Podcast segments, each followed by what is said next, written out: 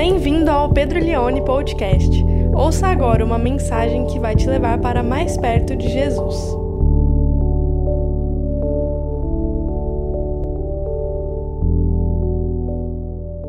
Quero ler com você então Isaías capítulo 57, do versículo 15 ao versículo 21. Preste atenção no texto, diz assim: Assim diz o alto e sublime, que vive para sempre e cujo nome é santo.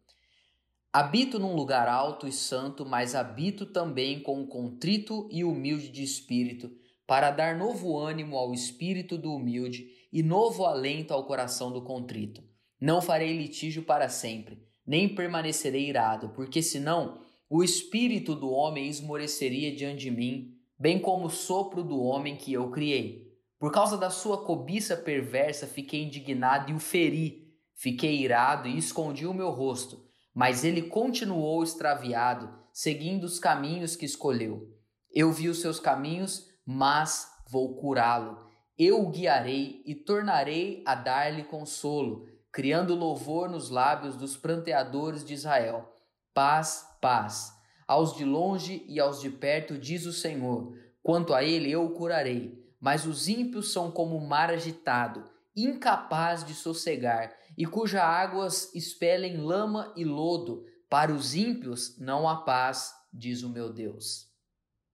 Eu quero falar com você nessa ocasião sobre o seguinte tema: sem santidade não há paz. Hoje nós iniciamos essa série de mensagens chamada Sanidade, Santidade. Eu penso que nós estamos vivendo numa sociedade enferma e que só se consegue manter-se minimamente saudável por meio artificiais, por meios sintéticos. Nós vemos isso, por exemplo, nas vendas de remédio uh, para, por exemplo, depressão, ansiedade, como isso tem crescido no nosso país. A capa da revista super interessante do, da edição de dezembro do ano passado, de 2020, foi falado sobre a química do sono. Na pandemia, nós vemos a acentuação de como a insônia é, começou a ganhar proporção na vida das pessoas, tanto para aqueles que já tinham dificuldade quanto para aqueles que não tinham dificuldade, como eu. Eu nunca tive dificuldade de dormir, mas na pandemia, num dia de madrugada, eu virei para minha esposa e falei: "Amor, vou dormir". E de repente eu não conseguia pegar no sono, mas aí é, eu não aguentei mais um dia sem dormir bem e eu chamei, falei, você tá acordada ainda? Ela disse, não, eu tô acordado. E eu falei para ela, eu preciso chorar. E eu comecei a chorar copiosamente. Isso estava bem no, no, começo da. É, não no começo, mas na alta pandemia e eu estava me sentindo muito esgotado, muitas noites mal dormidas, muito porque também eu tinha um problema com a minha vizinha que morava em cima e hoje eu tô super feliz porque ela mudou. Glória a Deus. A gente orou e eu falei para Deus, falei: "Senhor, o cosmos é muito grande para mim uh, e para essa minha vizinha. Ou ela sai ou eu saio, Senhor." E aprove ao Senhor na sua benignidade ter misericórdia para com os seus filhos e a nossa vizinha mudou. Mas eu tive problemas para dormir. Eu fiquei impressionado porque na reportagem da Super Interessante Sabe quantos por cento aumentou o número de remédios para dormir, a venda do número de remédios? Do ano de 2010 até o ano de 2018, 500% é a, o aumento que teve no número de vendas para remédios para as pessoas dormirem. Nós estamos buscando uma vida de paz ou uma vida de sanidade por meios sintéticos. A gente toma remédio para dormir, mas aí a gente não dorme bem porque o remédio não consegue substituir as químicas do nosso corpo, então a gente também precisa tomar um remédio para ficar acordado durante o dia. Mas aí ficar acordado durante o dia é um desafio para nós e aí a gente vai ficando ansioso com a noite que vai chegar e a gente precisa tomar um remédio de ansiedade. E a gente toma um remédio de ansiedade, mas a ansiedade deixa a gente triste. E aí a gente toma um remédio de depressão. Mas aí o remédio de depressão deixa a gente impotente sexual, então a gente precisa tomar um remédio para poder transar porque a gente também já não consegue mais. Eu estou sendo exagerado aqui, mas esse é um retrato da nossa sociedade que vive tempos de insanidade. Na minha opinião, o mundo está enlouquecendo e vai enlouquecer cada vez mais. Eu penso que o reduto que sobra para nós, que na verdade não deveria ser a sobra, mas deveria ser o início, é a presença de Deus. Nada pode trazer mais paz à vida do homem, nada pode trazer mais sanidade para nós do que a santidade de Deus.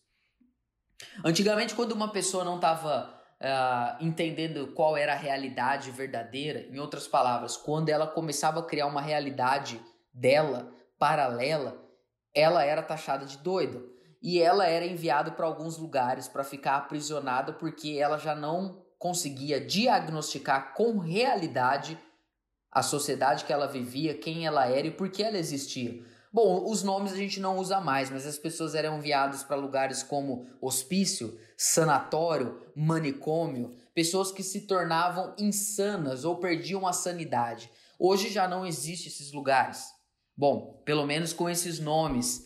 Mas eu diria que emocional ou psiquicamente, muitas pessoas perderam o sentido natural da realidade do mundo que nós vivemos, a não ser por meios sintéticos, como nós estamos falando. É importante para nós entendermos quem que pode dizer para nós o que é verdade. Quem pode dizer para nós o verdadeiro diagnóstico da nossa vida? Quem pode dizer para nós qual é o verdadeiro diagnóstico do Deus que nós servimos? Quem pode dizer para nós o que é verdade? É a Bíblia. Só a palavra de Deus que pode apontar para nós uma verdade inquestionável, indestrutível, inviolável. Só a palavra de Deus pode por meio da santidade do nosso Senhor, promover sanidade na nossa caminhada aqui nessa terra, para que a gente chegue ao fim da, da missão que Deus deu para nós. E nós lemos aqui Isaías capítulo 57. E esse capítulo é muito importante porque a primeira parte do texto fala a respeito de um Deus que estava extremamente eu posso dizer, bravo com o seu povo, porque o seu povo estava se voltando para outros deuses. E esse Deus, na parte é, final do capítulo 57, vai dizer a respeito de um novo caminho que ele vai propor, um caminho de santidade, um caminho de paz. Bom, nesses versículos aqui de Isaías 57, eu queria fazer um diagnóstico real de quem nós somos, de quem Deus é e de o que acontece desse encontro entre homem e Deus. Mais uma vez, um diagnóstico de quem Deus é, de quem nós somos e qual é a realidade que se dá do encontro desse Deus com esse homem. A primeira coisa que Isaías vai dizer para nós aqui nessa noite: quem Deus é? Deus é santo. Deus é santo. Nós não conseguimos enxergar a santidade de Deus mas isso não quer dizer que ele não é santo, porque ele é alto, sublime e todos os homens da Bíblia que se encontraram com esse Deus santo tremeram. E as pessoas que não entendem que Deus é santo, é o primeiro passo para a insanidade, é não entender quem Deus é. Deus é santo. E a santidade faz parte da teologia de Isaías. Se você ler o livro de Isaías, você vai ver que isso é algo, é uma marca registrada na teologia de Isaías. Tudo começa lá no capítulo 6, quando Deus chama ele e ele tem uma visão. Ele vê Deus sentado num alto e sublime trono, e as abas de suas vestes cobriam, enchiam o templo, e serafins diziam um ao, outro o tempo todo: Santo, Santo, Santo é o Senhor dos exércitos. E aí, o que, que Isaías faz? Poxa, que legal, Deus é santo. Não! Quando ele contempla verdadeiramente a santidade de Deus, ele cai como morto. Sabe o que ele fala? Ai de mim, porque sou pecador. Sou um homem de lábios impuros e vivo no meio de um povo de lábios impuros. Por que, que os serafins dizem santo, santo, santo é o Senhor dos exércitos? Porque no hebraico, quando você quer enfatizar algo, você repete a palavra. Porque eu quero lembrar você que na época do Antigo Testamento, não existia negrito, nem itálico, nem caps look. E o superlativo no hebraico, em vez de falar, ah, Deus é muito santo, fala-se, ele é santo, santo, santo. Como, por exemplo, em muitas traduções da Bíblia, se dizia assim: olha, eles chegaram em um lugar que tinha muitos poços poço de pegar água. Em vez de dizer muitos poços, na língua original diz, eles chegaram num lugar que tinha poços e poços. Então isso é uma característica semântica da língua hebraica, que é a língua original do Antigo Testamento. Do Novo Testamento é o grego. Então Isaías, ele diz no capítulo 6, santo, santo, santo é o Senhor dos exércitos. as pessoas perderam completamente a dimensão, a percepção de que Deus é santo. E se você se esquece que Deus é santo, esse é o primeiro passo para você viver uma vida num caminho de, que, de não santidade que vai desaguar na insanidade, na loucura, no desequilíbrio, na perdição, no abismo. O problema é que nós olhamos para Deus sobre a ótica da cultura e não sobre a ótica da escritura. Quem Jesus é retratado hoje? Jesus é o cara do Porta dos Fundos. Todo ano ele aparece. Então, quando eu olho Jesus do Porta dos Fundos, e eu não, gra... eu não escrevo textão contra o Porta dos Fundos, porque para mim pouco importa o que o Porta dos Fundos fala. Eu não tenho. Para mim, pouco importa. Mas as pessoas vão se acostumando com a imagem que a cultura diz de quem Deus é. Então, Deus é o cara do Porta dos Fundos. Ou Deus é, ou Jesus é alguém que representa uma linha política, uma linha ideológica. Ou Jesus é o cara super do bem, aquele pastor que vive na Globo, na GNT, ele é amor, ele ama todos, está tudo bem, não tem problema, maravilha. E nós vamos perdendo. E aí a gente já não lê a Bíblia, já não conhece a Escritura, quando vem na igreja já não presta muita atenção na palavra, e aí nós vamos olhando para Jesus, quem? O Messias da Netflix. É um seriado que chama Messias na Netflix. Alguém já assistiu esse seriado? Assistiu? Depois você me conta, que eu nunca assisti. Nós temos que olhar para Jesus pelo prisma da escritura e não da cultura. O que, que, a Bíblia diz quando homens se encontraram com Deus? Bom, a Bíblia diz que Adão, depois que tinha pecado, Deus apareceu para ele, o que, que ele fez? Correu, se escondeu. Porque ele viu, Deus é santo e eu não sou. A Bíblia diz que Isaías, quando viu Deus, caiu e falou: ai de mim, porque sou um pecador. A Bíblia diz que Pedro, quando estava com Jesus e não pescou a noite toda, e obedeceu Jesus, jogou a rede e pegou grandes peixes, Pedro olhou para Jesus na areia da praia, se ajoelhou e falou para Jesus: Afasta-se de mim, porque eu sou pecador. A Bíblia diz que Paulo, quando estava indo perseguir os cristãos, Jesus apareceu para ele e ele ficou três dias cego. A Bíblia diz em Apocalipse que quando João estava exilado na ilha de Pátimos, o Amém apareceu para ele, a Bíblia diz que ele caiu como morto. Para a cultura, Jesus é um cara legal. Para a Bíblia, ele é o santo, santo, santo Senhor dos exércitos. Se isso não é claro para nós, nós estamos caminhando rumo ao inferno. Se isso não é claro para nós, nós estamos caminhando para longe de Deus. E ver Deus como Ele é e não fazer nada já é um pecado terrível, porque diante de um Deus santíssimo, a indiferença já é um pecado terrível. Irmãos, eu, quero, eu creio do fundo do meu coração que 2021 é o ano do é, ou vai ou racha. De verdade. Não dá mais para entreter bodes na igreja. Não dá mais para a gente ocultar o lado do evangelho que a gente tem dificuldade em falar. Não dá mais. Porque os santos homens de Deus não eram pecadores que dormiam tranquilos no seu leito. Os homens de Deus eram homens que temiam e tremiam diante da presença de Deus. Eu tenho medo de ofender a Deus. A Bíblia diz que o povo de Israel, quando Deus ele deu a lei para Moisés no Monte Horebe, o povo tremia e tinha medo, porque eram vozes, relâmpagos e trovões. Só que nós somos uma geração que enxergamos Deus como a literatura diz, como a cultura diz, e por isso nós não tememos a Deus. E não temer a Deus é um grave erro que nos leva à loucura. Porque o começo de uma vida de paz é uma vida que entende que Deus é santo. Essa é a realidade de quem Deus é, e a Bíblia inteira trabalha sobre isso e fala sobre isso. Agora, o que me chama a atenção, esse capítulo 57, a parte A que eu não li, o primeiro corpo do texto, é Deus falando para o povo de Israel: vocês estão pecando demais. Vocês sobem os montes para ter relação sexual com as prostitutas cultuais dos moabitas, dos povos ao redor de vocês, e vocês não sentem nada. Vocês admiram. Eu estava lendo na mensagem, uma transliteração do Eugene Peterson, da Bíblia. Ele fala: você admira as curvas do corpo da prostituta e você se deleita nisso. Veja, o pecador, ele não se cansa de pecar.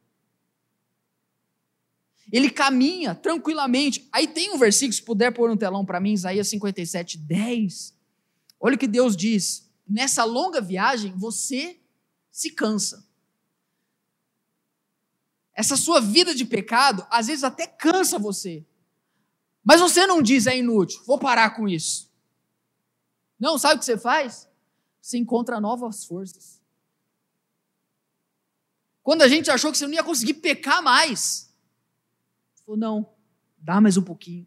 Porque é isso que o pecado faz. Ele vai levando a gente para um nível de insatisfação crônica.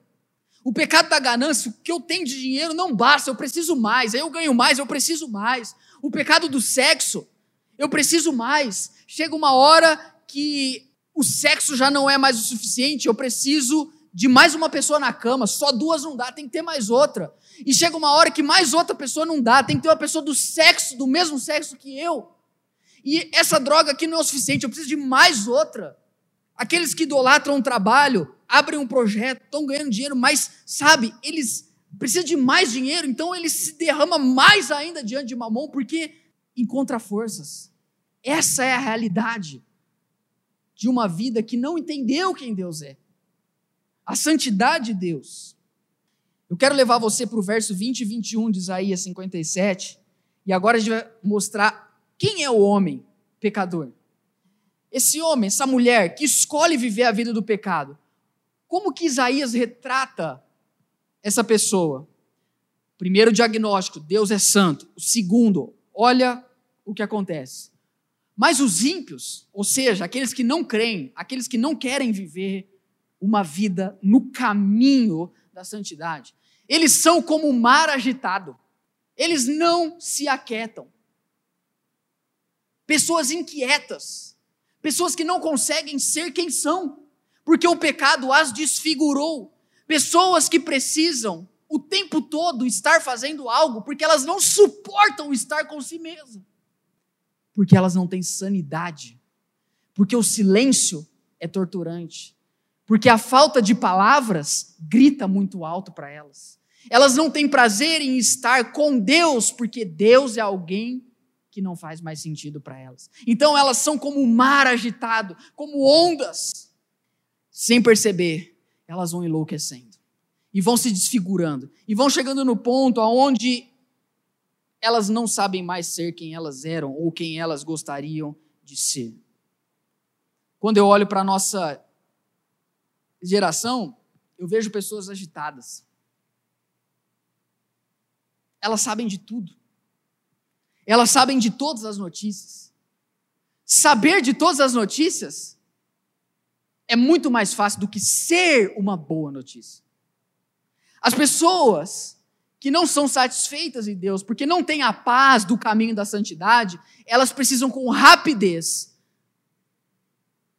preencher todas as demandas que a vida impõe para elas mesmas. De modo que eu vejo gente com pressa, gente com vinte e poucos anos, querendo começar aonde os velhos estão terminando. Eu postei no meu tweet essa semana. Não queira ir rápido, queira ir longe. Mar agitado, tempestuoso. Mais do que isso, olha que o profeta diz. Além de ser um mar agitado, que não consegue se concentrar, que não consegue se conter, que não consegue se render, produz águas que lançam lama e lodo. O que uma pessoa que não está no caminho da santidade pode oferecer? Lama e lodo. Sujeira. Pecado. Desonra. Pessoas que oferecem lama e lodo para outras e levam elas consigo para o caminho longe de Deus. Quando a gente vai para a praia, O que, que a gente quer? Uma água limpa, não é verdade? Uma praia, você vai na praia e fala: Meu, água cristalina, temperatura ótima. Pois bem, alguém que segue o caminho, longe de Deus, é alguém. O que é a lama e o que é o lodo? Primeiro, algo escorregadio, algo perigoso, algo imprevisível. Lama e lodo, algo que é mal cheiroso. Lama e lodo, algo feio. Pedro, mas ele é lindo. Ele é maravilhoso. Pedro, ela é maravilhosa. Você tem que ver as fotos dela. Você tem que ver o corpo dele. Você tem que ver como ele fala nos stories. Você tem que ver as reflexões que ele faz. É verdade, está enganando você, porque por dentro é lama e lodo. E a gente vai tentar ajudar lama e lodo e ninguém quer ficar perto de lama e lodo. Presta atenção nisso. Você vai tentar ajudar, se a lama e o lodo não quer, meu amigo, então Deus te abençoe, porque se eu ficar perto demais de você, é, pro, é problema eu escorregar aqui e eu me dar mal, porque você não quer ajuda. Sabe por quê? Porque as pessoas não querem estar perto de lama e lodo. Ninguém quer salvar, ninguém quer arriscar a vida para salvar alguém que não quer deixar a lama e lodo. Eu quero usar uma ilustração para contar isso para você. Nos altos dos meus 14 anos, eu fui para a praia grande. Porque você sabe, né? Praia Grande é nós. O pessoal aí de outras igrejas é Fernando de Noronha, Miami. Aqui é Praia Grande, mas nós vamos feliz. E eu fui para Praia Grande, eu estava é, com, com, a família do, do meu tio, e aí um dia eu falei, hoje eu vou atravessar o mar. Eu brincava, né? E aí eu fui indo, fui nadando, fui indo, achando que, que eu dominava tudo. De repente eu caí num buraco. E a praia naquele dia estava meio nublada, não estava muito cheia. Alguém pensou, impossível, praia grande. Não, tem... não é verdade, não estava muito cheia. E aí eu caí no buraco e eu comecei a me afogar. E eu tentava sair, eu tentava. E aí, sabe, porque o praieiro ele sabe que o mar puxa, mas o mar chega uma hora que ele é igual oferenda, né? Vem depois vai. E eu fiquei esperando e não vinha. E eu fiquei lá e não ia. Eu falei, eu vou, vou, vou ter que gritar socorro. Tudo isso aconteceu em um milésimo de segundos, tá? E aí eu comecei, socorro! Socorro! Gritando, socorro! E aí eu afundava e subia. Tem gente que tá passando mal aqui, fica calma, tá acabando. E aí a hora que eu levantava, sabe o que, que eu via? Eu via as pessoas assim. E eu, socorro! Socorro! Eu olhei para a mulher, aí a mulher chegou pro cara. Gente, eu tô morrendo! Ninguém quis ir. Por quê? Bom, duas coisas. Primeiro, vai que é um moleque besta zoando, que a chance era grande. Mas segundo, é perigoso. E se eu for morrer também?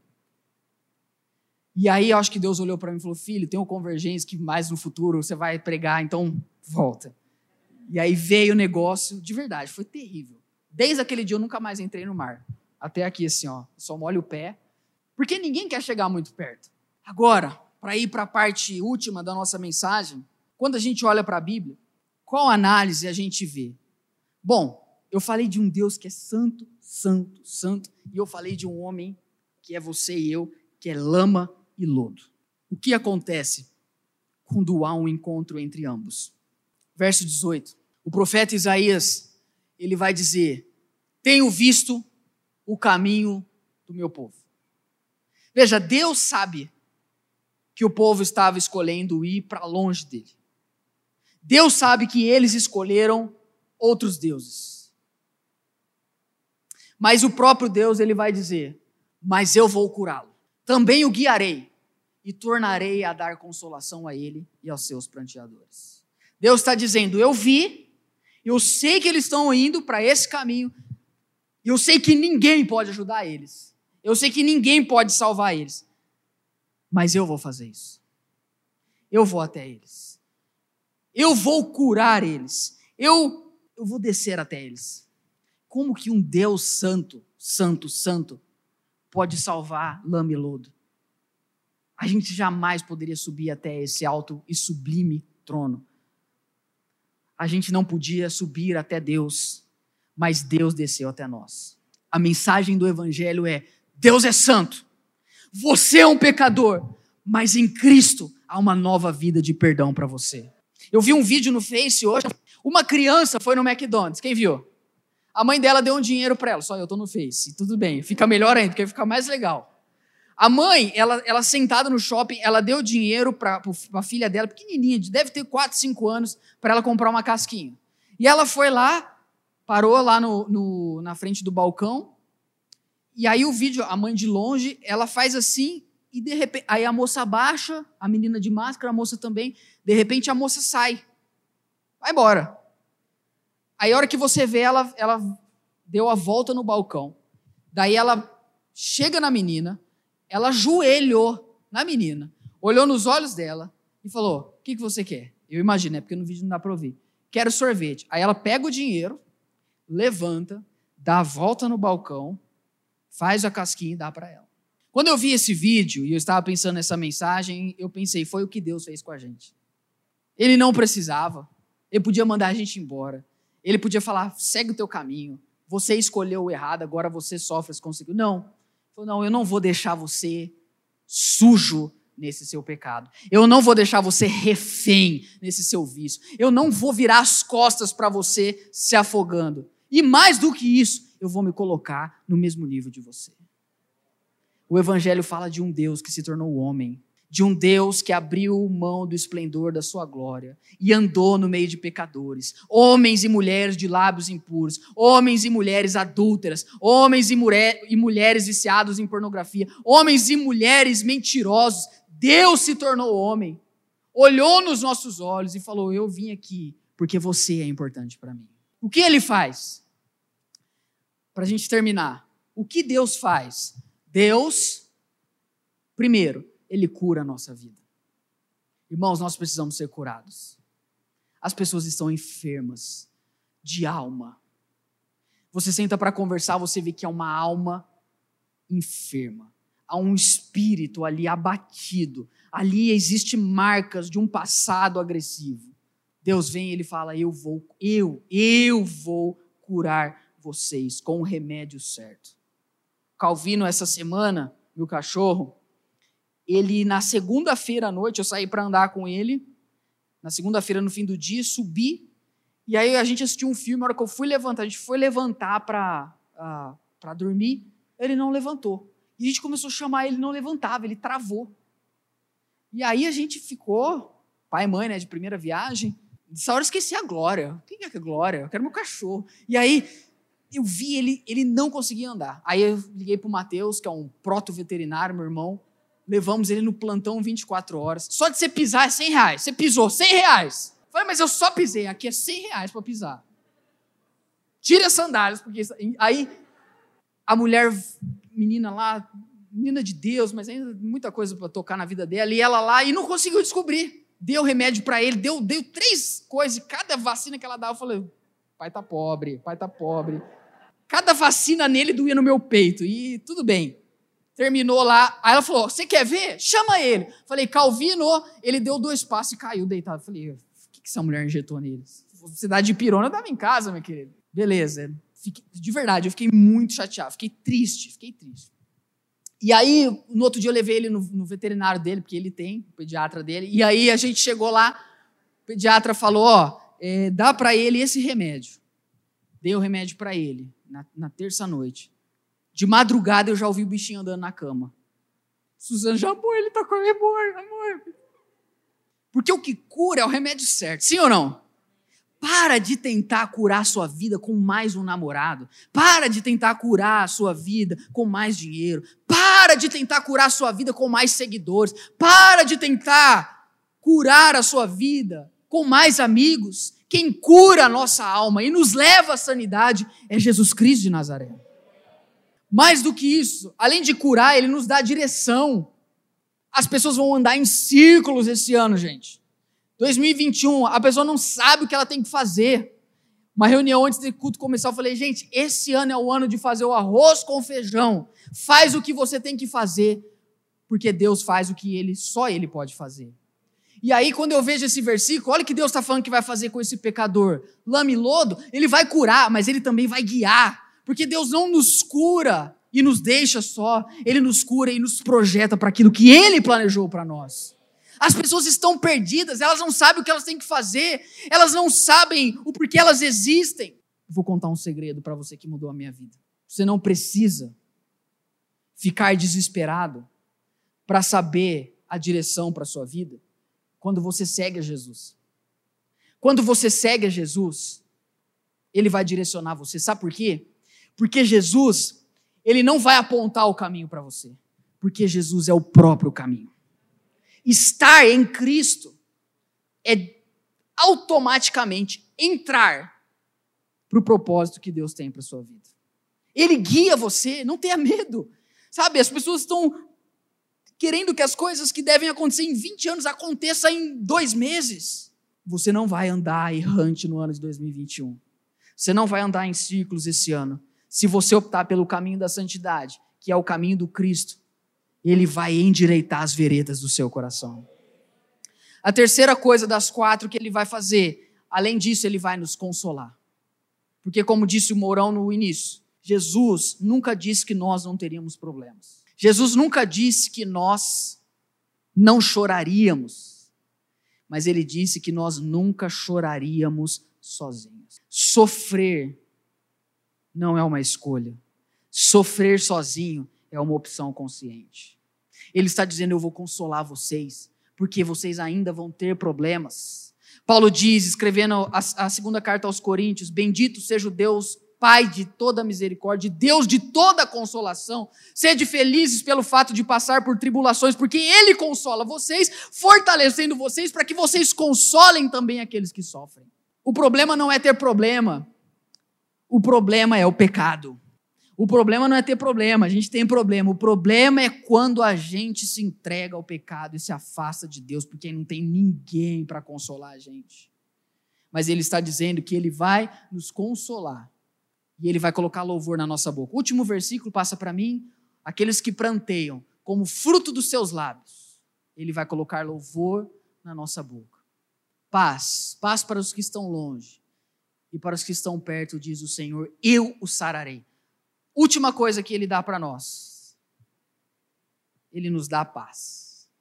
Mas não é só paz, é muita paz. É superlativo, é integral é completo. Então não dá para falar só paz. Como no hebraico não dá para falar é paz pra caramba, então a gente fala, ele vai dar paz, paz para vocês. Shalom, shalom. E você aprendeu no último culto do, no, no culto do Natal, se você esteve aqui, que eu disse que a paz, o shalom, não significa ausência de algo, problemas mas significa a presença de alguém, Jesus. É a presença de Jesus. Por isso que ele diz paz. Paz seja convosco. Por isso que Paulo começa a carta dizendo graça e paz do nosso Senhor Jesus Cristo.